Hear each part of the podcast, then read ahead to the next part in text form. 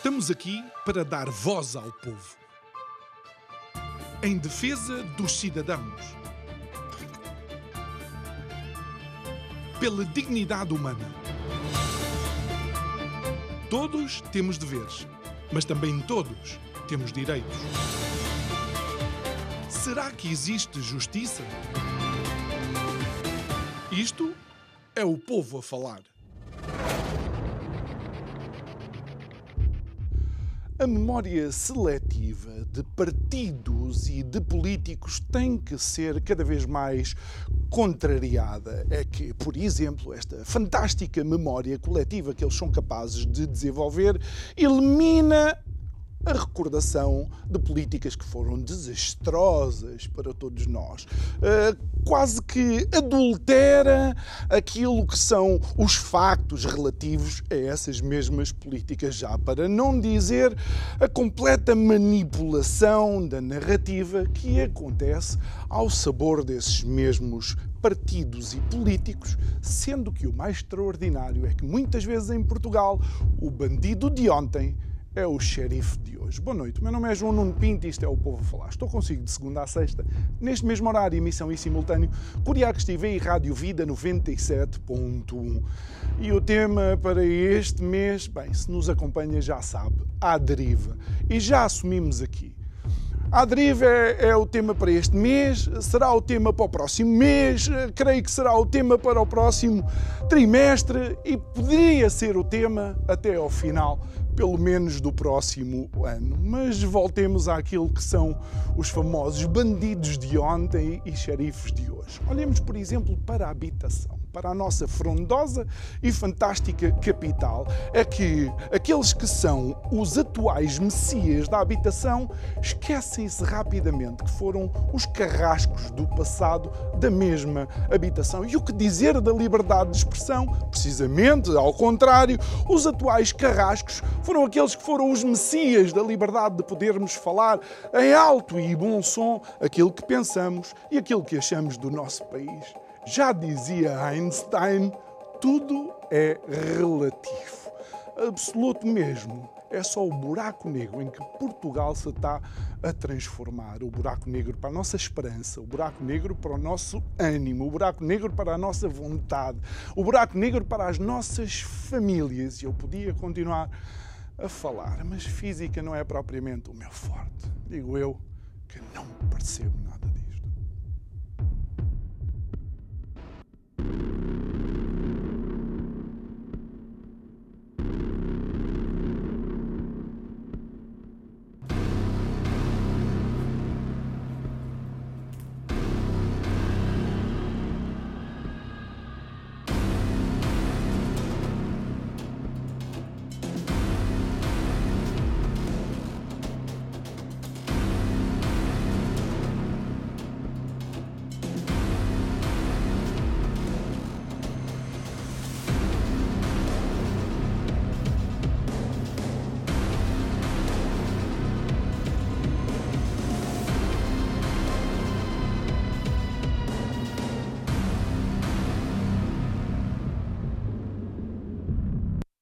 De volta ao nosso estúdio, o primeiro disclaimer é que estamos a gravar este programa precisamente terça-feira eh, à tarde, por causa da disponibilidade de agenda do nosso convidado. E em Portugal, à velocidade que as coisas estão a acontecer, e Einstein percebia muito bem da velocidade da luz e sabia a importância, à velocidade a que as coisas estão a acontecer, convém fazer este disclaimer. Não vá uh, algum de nós falar no nome de algum governante que uh, amanhã, por esta hora, já não estará no governo. É nosso convidado de hoje o Presidente da Juventude, da Juventude Popular, uh, Francisco Camacho. Olá, boa noite. Olá, obrigado. muito boa noite. Obrigado por estares obrigado aqui. Pelo convite. Francisco, Uh, uh, eu peço desculpa, mas ter um jovem sentado ao meu lado e fazer um, um monólogo introdutório destes pode ser impactante, não é? Ouvir que é um país sem futuro, um país sem rumo e um país à deriva, mas começa-me a faltar, e já faço há três anos consecutivamente este programa, começa-me a faltar outra forma de descrever o nosso país. Sim, João, de facto, o que nós vemos é, eu acredito que Portugal pode ter muito futuro, mas infelizmente os responsáveis políticos nos últimos anos têm deixado o país à deriva, sem, sem protagonistas que inspirem confiança, sem aspirações, sem ambições que se concretizem na vida dos nossos concidadãos. Hum. Portanto, eu revejo-me nesse introito que aqui foi feito, interessante... sendo, sendo, que acho que temos um caminho a fazer que pode protagonizar essa mudança. Claro, e essa, e essa é a atitude esperança. dos jovens, essa é a atitude dos jovens, mas devo dizer, tu tens um artigo onde não dizes à deriva, mas dizes várias vezes à Nora. Sim. Portanto, que é um sinónimo, é um sinónimo. Mas temos de adjetivar as coisas como elas são. É? Claro, não, vale a pena vivermos aqui numa realidade virtual onde parece que alguns responsáveis políticos, nomeadamente deste, deste governo, uh, uh, vivem. E, e, vamos tirar uma, uma questão de cima da mesa que se prende exatamente com os jovens. Durante muitos anos, eu creio que a sociedade portuguesa, de uma forma geral, olhava para os partidos políticos e, como via as mesmas caras, achava que esses problemas eram crónicos por causa, digamos, desta uh, deste grupo de jovens de outros tempos que continuava a dominar a política. Infelizmente, uh, nestas últimas semanas temos visto uh, também jovens envolvidos em conflitos de interesse ou casos de corrupção por aí afora. torna difícil para quem está na vida política, ajudar o cidadão comum a dissociar essa imagem que alguns dão para o todo? Bem, é óbvio que os maus exemplos não credibilizam a participação política e, em particular, partidária. Não é? E, portanto, sob esse ponto de vista, de facto, o João disse, referiu aí algo que é importante. Muito, durante muito tempo uh, houve um discurso quase consensual que, ah, não, isto com novos protagonistas é que vai lá, com uma nova geração é que se vai construir. E temos visto, uh, quer dizer, quer no governo da nação, quer noutros casos uh, polémicos e lamentáveis no poder local, que não foi pelo facto de se ter dado a oportunidade a uma nova geração política que as, que as coisas mudaram para melhor. Uh, em alguns casos até se agudizaram, uhum. ficaram francamente piores. Portanto, o que me parece é que o, o, sistema político tem de fazer aqui um percurso de abertura a novos protagonistas, independentemente da sua idade.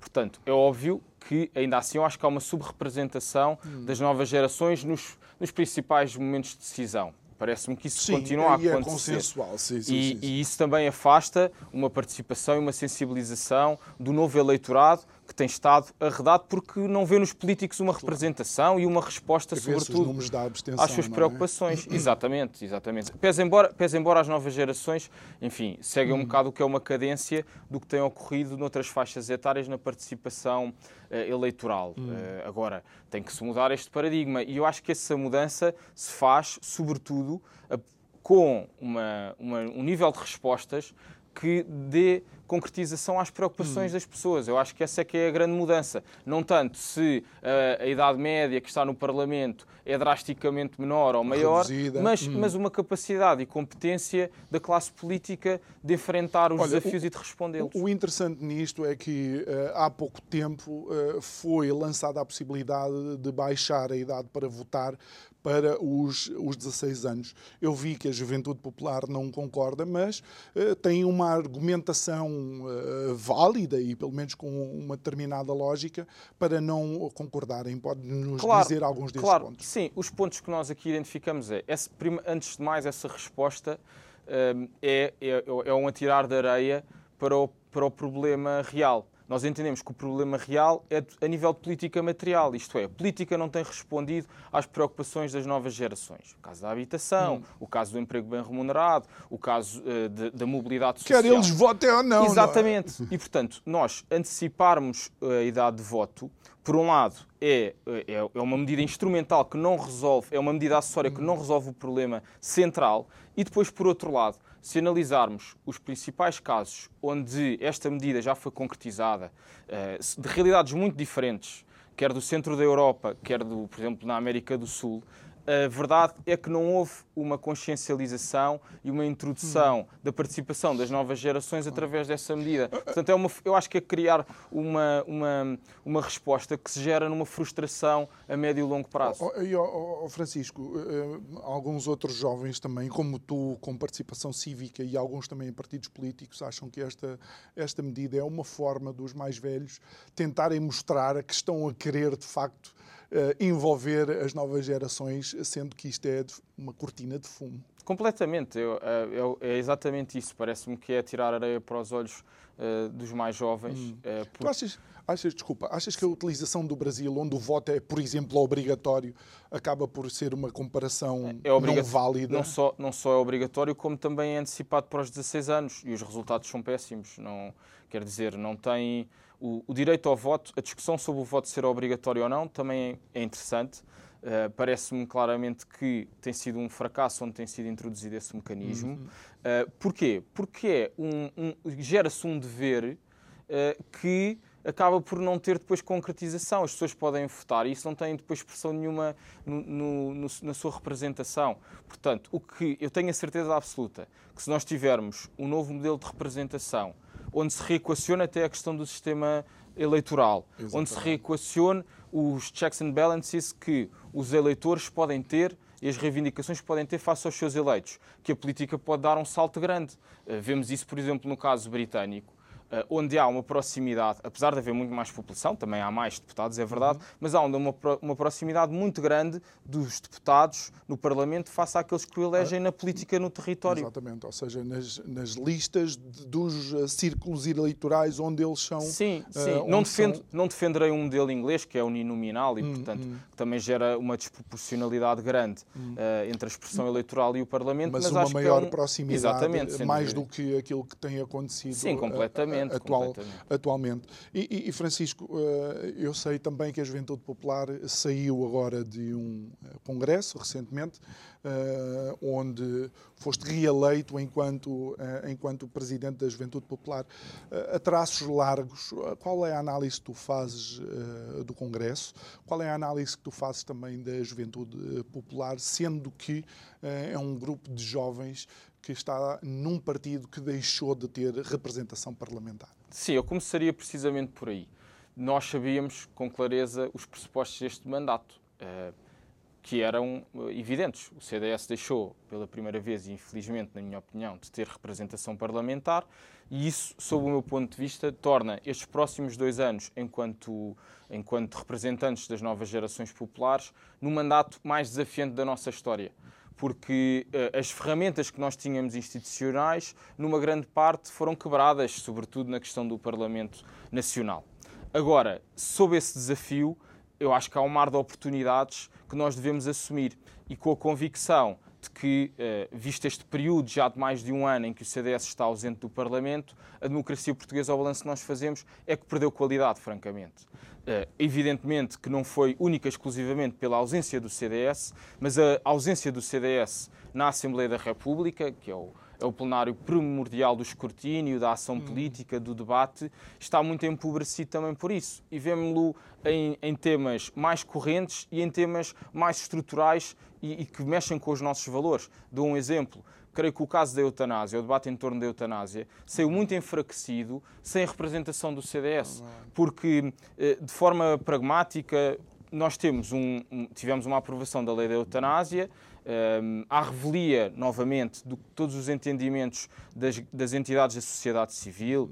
Uh, Algo que não foi falado até na própria campanha eleitoral. Nenhum dos partidos Sim, é verdade. Falou, falou, nisso. É verdade, pese embora já, eh, eu acho que em muitos casos nós já sabíamos qual é que era a posição de uhum. alguns partidos quanto uhum. ao tema uh, e deixou-se uma parte do, do, que é a visão justa que eu me revejo da agenda pró-vida que entende como a própria Constituição que o direito à vida é inviolável, um, acantonado no Chega e com pouca expressão numa pluralidade que existe na sociedade portuguesa, que não se revê nesta, nesta agenda progressista que tem, pouco, hum. tem pouca adesão ao que são as preocupações reais das pessoas, que veem com muito maior alarme as carências e a debilidade e a falência do SNS. Portanto, há um caminho grande a fazer, onde, de facto, este período tem revelado, no meu entendimento, que o CDS eh, faz falta hum. à expressão no Parlamento e que o bom trabalho que temos feito, por exemplo, nas autarquias locais, eh, merece que não se desista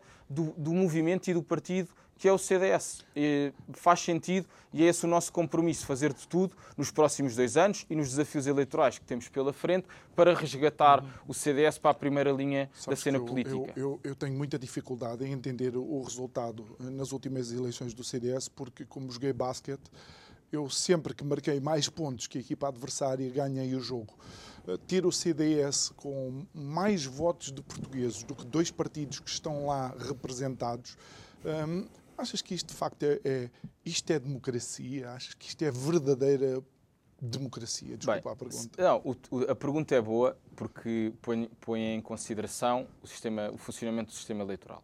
Nós, nós já sabíamos as regras do jogo, os deputados são eleitos por círculos distritais. Uh, é verdade que gera-se uma incompreensão para uma grande parte das pessoas não compreender então se aquele partido teve mais votos porque é que não está porque é que não tem um mandato pelo menos na Assembleia uhum. da República e, e isso leva-me ao tema principal que, que poderia dar resposta a isso não implicaria nenhuma revisão constitucional que era de uma reforma do nosso sistema eleitoral por exemplo em que se admitisse um círculo de compensação okay. nacional como acontece até já nas região, na, na região dos Açores, uhum. quando temos eleições eh, regionais nos Açores, há um círculo de compensação dos votos que são desperdiçados. E isso lá está. Era, seria uma medida de mecanismo de reforço e de identificação, onde, eh, na realidade de certos distritos, as pessoas não sentiriam que o seu voto, por ser um partido de menor dimensão, face eh, em concreto ao Partido Socialista ou ao PSD, não seria desperdiçado. E, e, e achas que Uh, aquele trabalho que tu e a Juventude Popular estão a fazer uh, neste momento aponta também para aí, para numa, numa próxima oportunidade uh, trazer o CDS de volta, sim, digamos, não quer dizer para a Primeira Liga, mas para o hemiciclo onde as políticas são negociadas, faladas. E claro, ou seja, nós, esse é o, no, o nosso objetivo, tendo de passar por aí, por um lado no que são os cenários que temos já em vista e que nós controlamos, porque estão no calendário eleitoral, como são as eleições da Madeira e, sobretudo, as eleições europeias, porque têm um alcance uhum. nacional, tudo fazer para termos o melhor resultado possível, para que demonstre aos portugueses lá em casa que o CDS continua vivo, que tem novas gerações a trabalhar, que tem caras que querem renovar a, a, classe política, que tem uma ambição que não se contenta com o conformismo que tanto o Bloco Central como a esquerda radical acantonaram o país, onde parece que a nossa fatalidade é estarmos sempre na cauda da Europa, sem rasgo, sem compromisso, sem visão internacional. Portanto, temos esse objetivo, temos uma aspiração à direita, mas que não se deve também limitar à direita. Um partido político tem que ter um movimento social que claro. granjeie o maior agrado de todos, faz parte do nosso, sim, do sim. nosso trabalho. E, portanto, somos cidadãos, tudo. não claro, é? Claro, claro, E, e, olha, e, e esse, é, desculpe sim, interromper, essa é uma particularidade também quando falamos para as, para, para as nossas gerações, para as novas gerações, que é, uh, hoje a fidelização eleitoral também é menor, não é? Portanto, uma pessoa, um jovem, tanto vota à esquerda como vota à direita. Vota em líderes, vota em projetos políticos, é, vota, vota em visão. Vemos isso agora no caso espanhol, aqui ah, muito recente, é? isso, em que há uns anos houve uma transformação do modelo político, dizia-se que o bipartidarismo tinha terminado, que os partidos mais tradicionais uh, iam desaparecer ou que se, sairiam muito enfraquecidos. Uh, e agora há uma transformação, onde havia um domínio mais à esquerda, mais identitário, há agora uma uma procura. Uma volta uh, à uma direita, volta à daí direita. a sim, antecipação sim. das eleições, embora elas já, já se fossem realizar no final deste, uh, deste ano. E, e, e, crees que, ainda antes de irmos para aquele que vai ser o tema, o bulk da nossa conversa, que é, é de facto a, a, questão da habitação, uh, tu, tu sais reforçado e a juventude popular sai reforçada e com ânimo para, para então se fazer ouvir? Claro, nós tivemos este 25º Congresso, havia grande expectativa dentro das nossas hostes internas para perceber que tipo de figurino é que nós podíamos apresentar, até porque temos hoje uma realidade diferente a nível operacional, a nível financeiro. Uhum. Nós conseguimos fazer um excelente congresso, na minha opinião, com muita participação, com muito debate de ideias. Por exemplo, para se ter, para se ter noção, para além da moção de estratégia global que, que eu apresentei, eh, o meu compromisso aos, aos dirigentes da Juventude Popular, houve outras sete moções de estratégia setorial, o que é revelador que há pensamento que não está centralizado em mim nem no que são os dirigentes nacionais e, portanto, há uma vontade grande de, de fazer diferente, de continuar um caminho que eh, nós temos orgulho, não é? Esse era, o, esse era o mote do nosso Congresso, cumprir o legado. Portanto, uma organização como a nossa, que eh, em, 2000 e, em 2024 fará 50 anos, quer agarrar no melhor que a sua história teve e potenciar eh, novas respostas para o futuro. E é nisso que estamos mesmo muito uhum. comprometidos, porque há temas eh, a surgir que são, de facto, preocupações reais, que não são ilusões das bolhas dos partidos e aos quais uh, a juventude popular tem de responder com, com, firmeza, com inteligência e com visão à direita. Olha, e, e algo que, que, também és, és deputado uh, municipal por, por Lisboa e, e cruzei-me aqui com um artigo teu relativamente à habitação. Ainda não sabias tu que havia um mais habitação no forno para, para sair. E consegues identificar aqui, uh, e esta é a famosa história dos bandidos de ontem, uh, são os xerifes de, uh, de hoje, consegues identificar aqui o que, o que foram 10 anos de António Costa como Presidente da Câmara de Lisboa e, e Fernando, Fernando Medina relativamente à habitação. Sim, eu, os números falam por si. Uh, muitas vezes as pessoas, se calhar, podem não tê-los à mão e eu aproveito para recordar.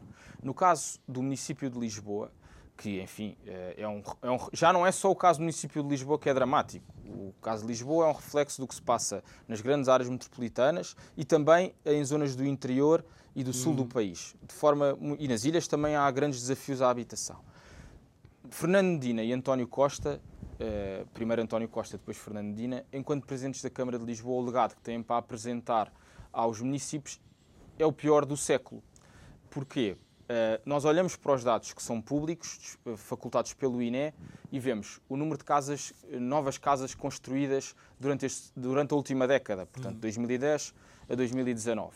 E esses números são os piores dos últimos 100 anos. Nem, no início, nem no, na Primeira República e no início do Estado Novo se construiu tão pouca nova habitação em Lisboa quanto aquela que foi construída por estes responsáveis. Foram 17 casas por ano. Portanto, conseguimos compreender bem a noção do, do fracasso das políticas públicas quando o Partido Socialista, que se arroga de ser um partido de centro-esquerda, que fala tanto das questões da resposta da intervenção pública, apresentou um contributo de 17 casas por ano. Acho que conseguimos perceber uh, uh, o péssimo trabalho que fizeram, sobretudo num contexto onde também o Instituto Nacional de Estatística nos diz que entre 2000 e, 2000 e 2019 uh, eh, foi um período em que houve muito pouca construção uhum. de nova habitação, quer pelo setor privado, quer pelo setor público. E estes responsáveis que tinham recursos, veja-se bem, é inegável que a Câmara de Lisboa é uma das câmaras mais abastadas, com mais património, com mais recursos financeiros, pouco ou nada fizeram e andaram a anunciar grandes números de propaganda política e a resposta que deram foi esta, 17 casas por ano. Eu acho que isto é de, de encher de vergonha a cara de qualquer político, sobretudo daqueles que foram responsáveis no PS. E, e, e, o interessante é que estamos a falar de dois antigos presidentes da Câmara, que é o atual Primeiro-Ministro e o Ministro das, uh, das Finanças. Das finanças. Uh, mas há quem diga que eles não fizeram, mas encaminharam.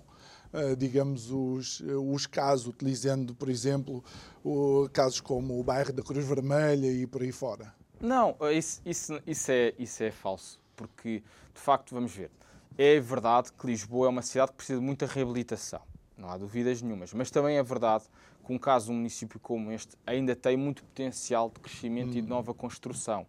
Uh, as intervenções que existiram nos bairros municipais, elas fazem parte de uma gestão corrente, é um imperativo, não se deve deixar que as casas de habitação social, que dão uma resposta a famílias carenciadas, se deteriorem, portanto, isso não é nenhum feito particular. Mas os números são estes, 17 novas casas por ano. Estamos a falar, num período de 10 anos, não chegou a 170 casas. Uh, e eu também deparei, acho que este é um retrato que as novas gerações, e não só, uh, toda a gente que procura uma casa na, em Portugal, vê-se com um desafio grande, que é falta de oferta e uma procura considerável. E essa procura, obviamente, que faz uh, um elevar dos preços, que também tem como responsáveis o Partido Socialista, na medida em que os nossos rendimentos, a habitação subiu muito, mas os nossos rendimentos pouco ou nada subiram nos últimos sete anos. E isso também é responsabilidade da classe política, que não tem conseguido transformar a nossa economia eh, para um modelo competitivo, onde as empresas consigam proporcionar melhores salários, onde o lucro, eh, que à esquerda é visto como uma, como uma grande ameaça, seja assumido como algo saudável e desejável num contexto de uma empresa. As empresas têm um propósito também de gerar lucros e que, essas, e que, essa, e que essa riqueza que se gera e não se está a gerar no país possa melhorar a qualidade de vida das pessoas. Portanto, essas duas figuras, que hoje querem criar um conjunto de obrigações e de encargos ao setor particular, por exemplo, com a questão dos despejos, uh, com o congelamento de rendas, ou o arrendamento, o forçado coercivo, exatamente, uh, são um, uns arautos da moralidade quando, hum. enquanto protagonistas em matéria de políticas públicas, têm zero a apresentar. E, e, já lá vamos a alguns dados específicos. Eu queria lançar aqui um, um elemento que, uh, que foi notícia uh, uh, já no início desta, desta semana, é que um, recordas-te que no pacote mais habitação havia o desaparecimento dos vistos gold.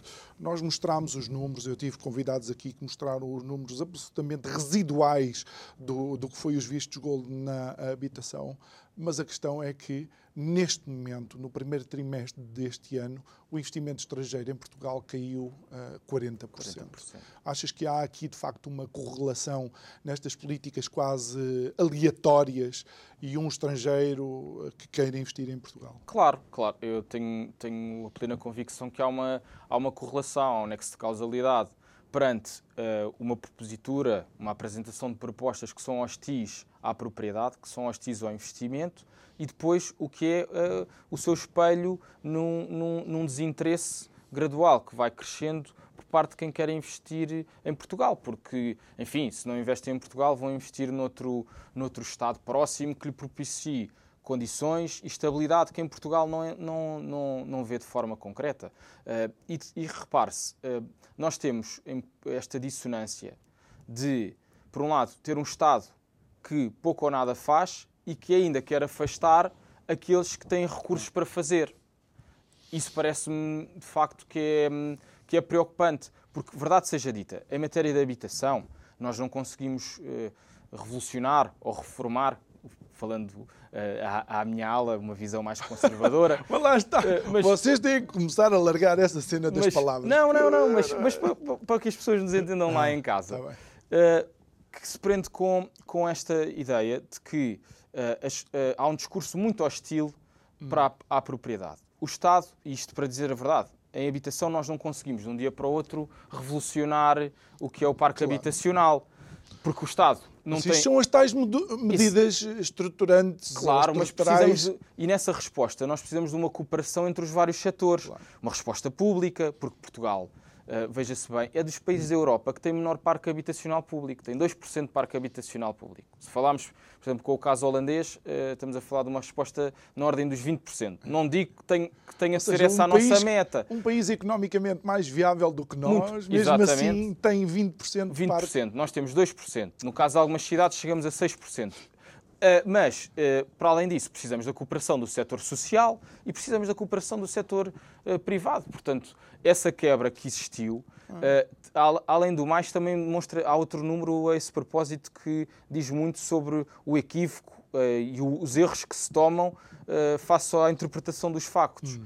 A maior parte do investimento que existe em Portugal por parte de estrangeiros no mercado imobiliário até vem por parte de cidadãos europeus que fazem parte da União Europeia. Portanto, o fim dos vistos gold em nada veio alterar essa realidade. Um, e, e, tivemos até uma iniciativa recente uh, que se proposta pelo Bloco de Esquerda de proibir o investimento estrangeiro e a compra de habitação por parte de estrangeiros. Hum. Essa, essa política é uma total, uh, tem sob pressuposto uma realidade que não existe em Portugal, que é a ideia de que o mercado está muito mais caro por causa dos estrangeiros. Isso não é verdade. Houve, uma grande, houve um grande investimento, houve uma mudança considerável, é verdade.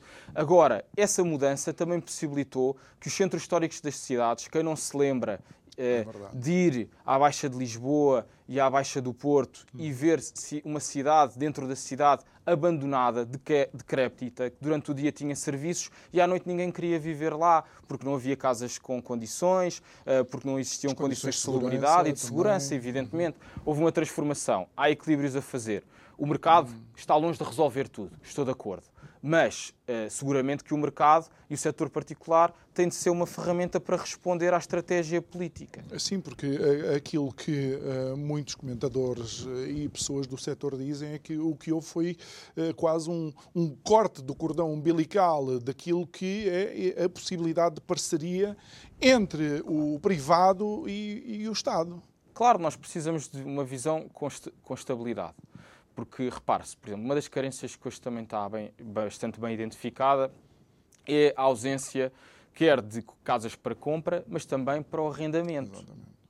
Nós, durante muitos anos, até uh, numa política que começou nos anos 60, mantivemos uh, um congelamento do que eram os estímulos ao arrendamento. No último governo PSD-CDS, na altura pela mão da professora Assunção Cristas enquanto ministra, houve uma reforma, uma revisão do regime do arrendamento urbano, com o NARRAL. Essa política, que depois levou com um grande spin da esquerda, eh, apelidaram de lei Cristas, que era a lei dos despejos, tudo e mais alguma coisa, permitiu, por uma vez, na Terceira República, que se fizesse uma revisão do regime do arrendamento. Porque a verdade é que não havia estímulos a, e incentivos a que um proprietário colocasse a sua casa uh, para arrendamento, porque sabia que ficaria ali com uma renda congelada, com um inquilino que fosse cumpridor ou incumpridor, por lá permaneceria uhum. por décadas. Portanto, não era uma atividade minimamente rentável nem sustentável. Não é? Quantos de nós não uhum. conhecem casos também de senhorios que não conseguiam reabilitar as suas casas porque a renda não, não o permitia? Fizemos essa mudança conseguimos dar uma resposta. A esquerda, nos últimos anos, tem feito um discurso público de hostilidade completa. E, portanto, nós precisamos de uma nova visão para o arrendamento que transmita estabilidade, que diga, que diga àqueles nacionais ou estrangeiros que querem investir em Portugal tenham um compromisso fiscal, em que, não, que amanhã não haja um discurso diferente e que se faça uma revisão fiscal que aniquile completamente qualquer projeção de rendimento. Olha, e, e deixa-me deixa dar-te aqui a comparação com um país que eu conheço bem, onde tenho a maior parte da minha família, que é a Noruega. Um, eu creio que eles lá, culturalmente, não têm este agarrado a comprar a casa como nós temos eh, aqui em Portugal. Eu creio que, culturalmente, o facto de sermos um país, de facto, pobre, não conseguimos crescer economicamente. Eu nem quero comparar o nosso poder de compra com, com mais ninguém, que é para não uhum. me chatear, Francisco, desculpa lá. Uh, uh, aquilo que eu vejo é que eles não se preocupam porque o mercado de arrendamento, eles preferem arrendar. Uh, aos 18 anos, eu, os meus primos todos entram em depressão porque os filhos uh, vão sair de casa, porque têm a maior facilidade em encontrar uma casa de acordo com os rendimentos que eles eventualmente tenham naquela, naquela época. Ou seja, lá está esta ideia de ser proprietário. Uh, eh, um, também necessita de ser repensada, mas só pode ser repensada se eu puder pagar ou se houver uma casa para eu alugar. Não, isso claro.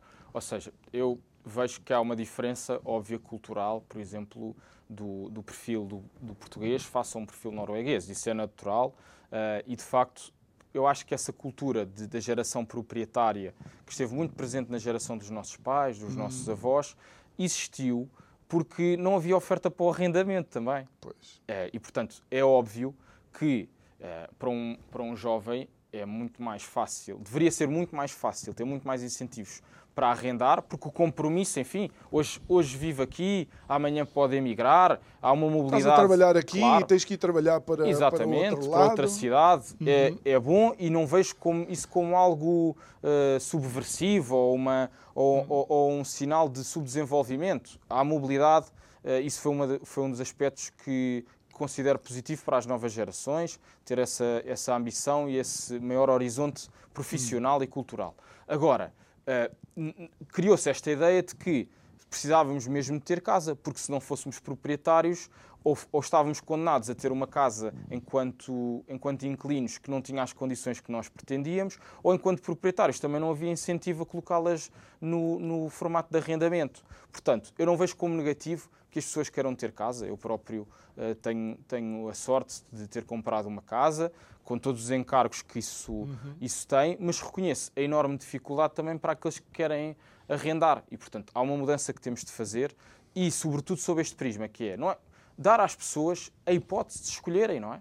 Se querem, ter, se querem ser proprietárias ou se querem ou se querem ser uh, arrendatárias. Uhum. Portanto, temos que dar esse, esse mas, horizonte. Mas essa, essa, é que é a grande, a grande questão, Francisco, porque eu vejo, por um lado, eles tentam uh, congelar as rendas, ou seja, limitar, porque depois ah, é a especulação, mas por outro, não incentivam a construção, ou seja, eles próprios limitam a competitividade dentro do mercado que levaria a uma descida dos preços, não me parece? Sim, totalmente. Porque, ponto número um, o aspecto do congelamento de rendas, uh, para além de, do ponto de vista dos princípios, a ter a maior repulsa, do ponto de vista pragmático das políticas públicas, dos exemplos que temos por essa Europa fora, hum. tem o um efeito precisamente contrário. Isto é, é, é verdade que a preocupação à partida é congelarmos o preço das rendas porque as pessoas não conseguem suportar maiores encargos, com o aumento do, desse valor uhum. que pagam para ter uma casa mensalmente.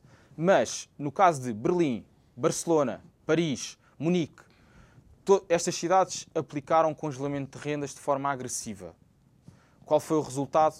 Não só o valor das rendas não estagnou, não ficou estanque, como até aumentou, porque dificultou aqueles que eram proprietários e tinham as casas no formato de arrendamento, disseram, então eu não quero, não quero que a minha casa claro. permaneça nestas condições. Sim, ainda tenho que me chatear com o inquilino claro. e tal. Claro, não sei qual. claro, fizeram uma de três coisas. Colocaram a casa para compra e venda, ou um, destinaram-na a outros fins, nomeadamente para, para os seus filhos, para os seus uhum. familiares uhum. ou amigos, ou então, em alguns casos, disseram, eu prefiro ter a casa vazia a ter a casa nestas condições de instabilidade e de intromissão do Estado na minha vida. Portanto, nós temos de ver, de facto, sem palas ideológicas, sem cegueira uh, doutrinal, que é isso que a esquerda mais radical tem feito e o Partido Socialista vai por arrasto, o que é que funciona e o que é que não funciona. Congelamento de rendas não funciona. E, mas a, a, questão é que sempre que eh, estas, eh, como é que eu ia dizer, estas orientações aparecem, eh, de alguma forma o Partido Socialista encontra à esquerda sempre apoio não é de forças partidárias que obviamente terão terão a sua orientação, mas que me parece que de vez em quando estão a engolir sapos no sentido em que eles sabem que aquelas medidas não funcionam mas só por, pelo aspecto ideológico uh, apoiam-nas. Sim, essa promoção, essa promoção uh, é, é, tem, tem os resultados que nós sabemos. Uh, as novas gerações portuguesas são as que saem mais tarde de casa dos seus pais no contexto europeu. A média do último ano foi de 33 anos. 33 anos é a média. Isto quer dizer que há jovens que já não são jovens que saem pela primeira vez, primeira vez da casa dos seus pais.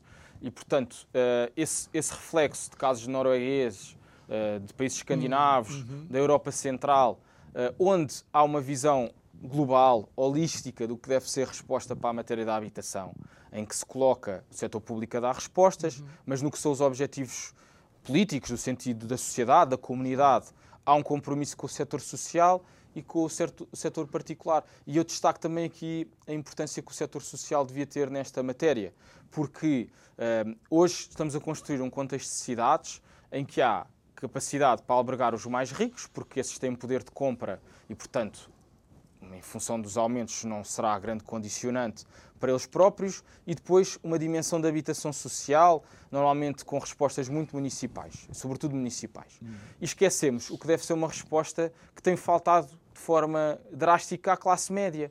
Uh, e aí o setor social também teria uma resposta grande, porque também no contexto destas grandes cidades, se for, formos ver quem são, quem são os grandes proprietários a nível de terrenos e de imóveis das cidades, são o Estado Central, as câmaras municipais e o setor social, por exemplo, claro. através da Santa Casa da Misericórdia. Uhum. Portanto, nós temos que estabelecer compromissos, sentarmos à mesa, construir soluções, Mas, olha, rever é... os planos diretores municipais, que muitas vezes são obstáculos também é, é para a habitação. É interessante tu dizeres isto, mas eu ainda este domingo ouvi.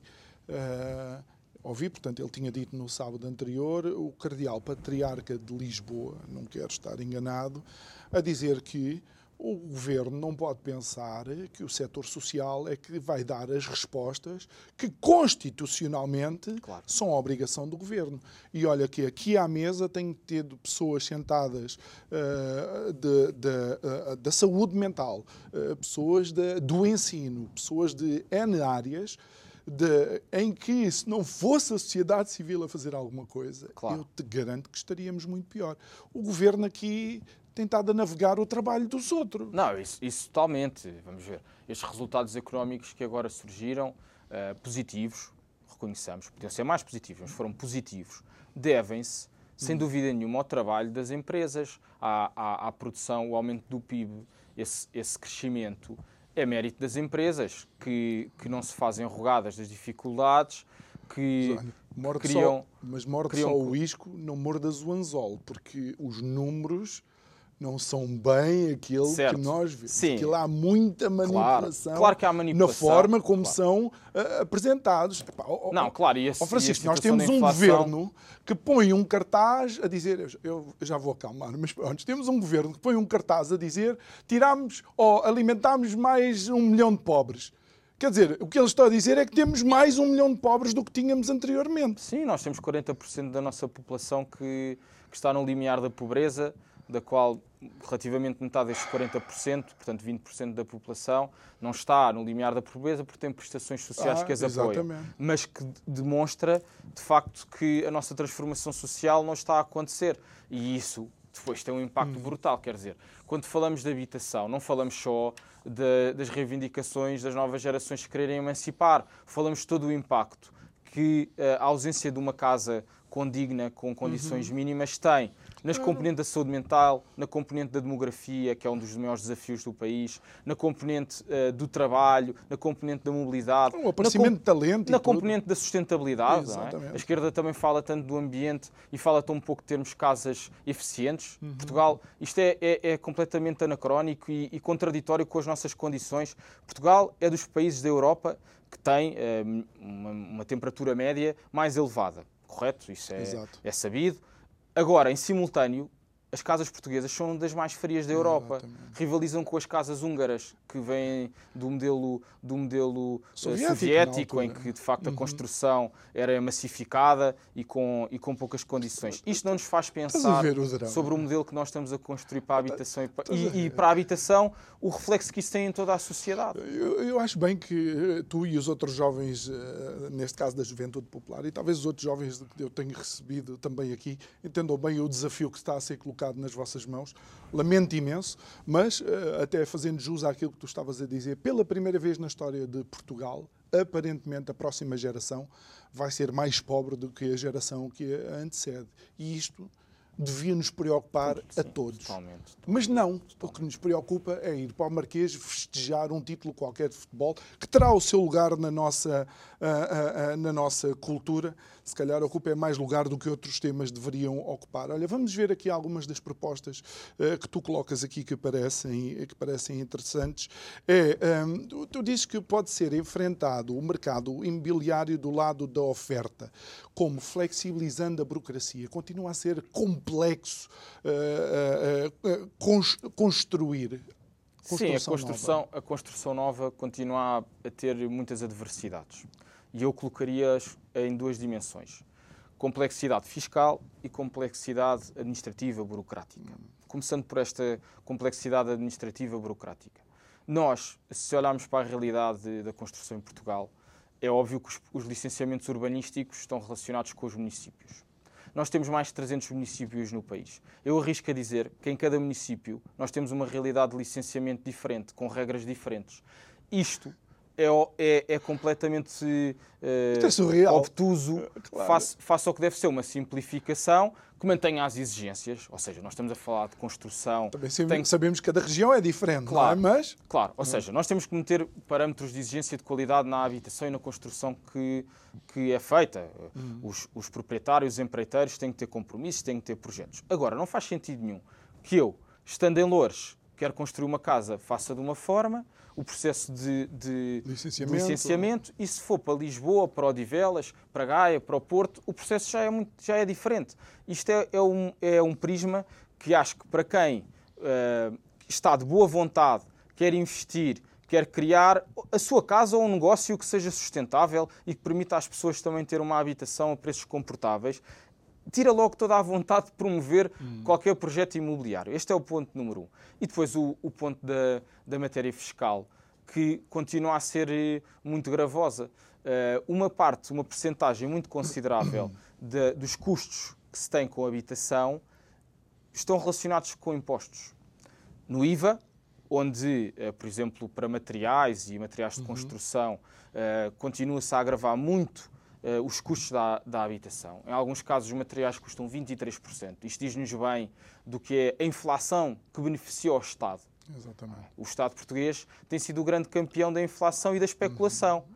da inflação. Porque... Eles sim, não é? Exatamente, eles sim, porque uh, eles fazer sim, um brilharete sem saber como. Eles sim, e nós que queremos construir a alternativa na Juventude Popular e no CDS, queremos que o eles passemos a, passa a ser um nós que muda esta visão, uhum. porque o Estado também é responsabilidade dos cidadãos e da pressão, da sua responsabilidade pelo voto e, do, e da pressão que falava, não é? É bom que as pessoas tenham momentos de celebração, mas também é bom que as pessoas tenham momentos de mobilização orientados e para a reivindicação. Nós temos um problema em dar murros nas mesas, mas é uma chatice. Ainda não entendemos que o país é nosso, não é deles.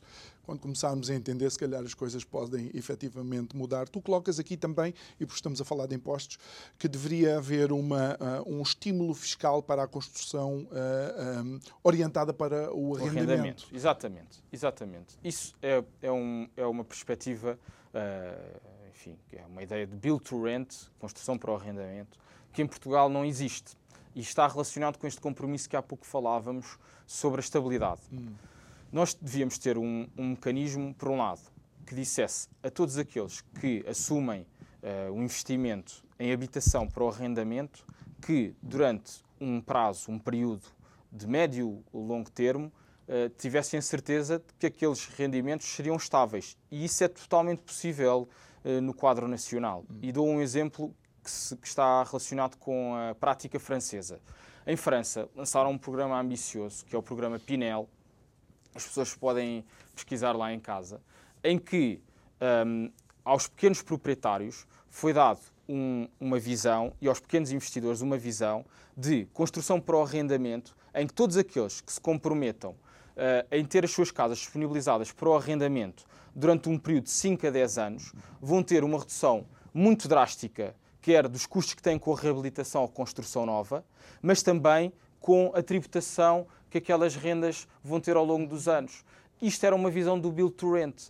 E depois, por outro lado, também no que é a disponibilização não, do património. não significa que a casa depois não possa ser vendida, claro, mas aquele compromisso inicial... Exatamente. E o compromisso também, dizendo ao proprietário, quer dizer, se a meio do caminho quebrar o compromisso, vai ter que ressarcir o Estado com claro. o que ganhou uh, com estas vantagens fiscais. E depois, outro aspecto que também é determinante.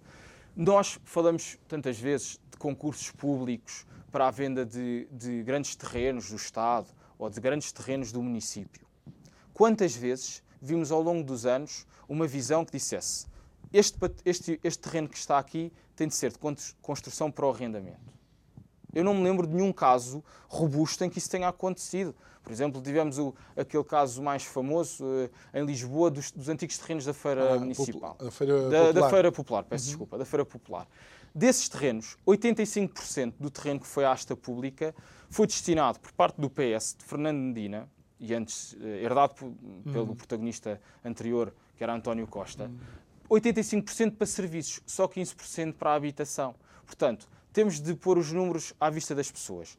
Ou a habitação é uma prioridade e, de facto, construímos um caminho em que isso se sente uh, no investimento público, na estratégia fiscal, na disponibilização dos nossos terrenos públicos para a habitação, ou então é mera propaganda sem nós, adesão. Nós já estamos uh, praticamente no último minuto. Achas que é por causa de toda esta confusão uh, na área da construção que Sá Fernandes está eventualmente envolvido em coisas que necessitam ser esclarecidas? Sá Fernandes e Salgado, sobretudo uh, o arquiteto Salgado, ah, uh, sim, sim, sim. que foi, que foi o vereador do urbanismo durante tanto tempo. Uh, terá Confundimos muita... no Salgado, sim, é uma coisa como estava a É interessante que agora, no, na última semana, tivemos o caso Tutti Frutti a, a regressar.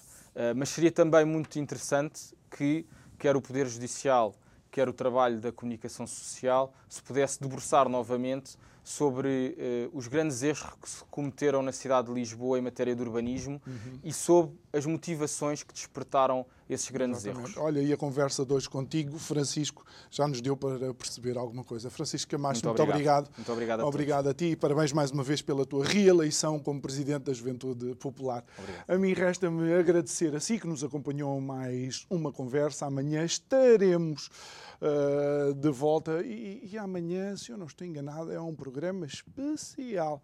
Amanhã é o Dia Internacional da Criança. Vou estar aqui entusiasmadíssimo. Resta-me agradecer a sua presença. Amanhã, à mesma hora, não se esqueça de visitar também as nossas redes sociais. Boa noite. Até amanhã.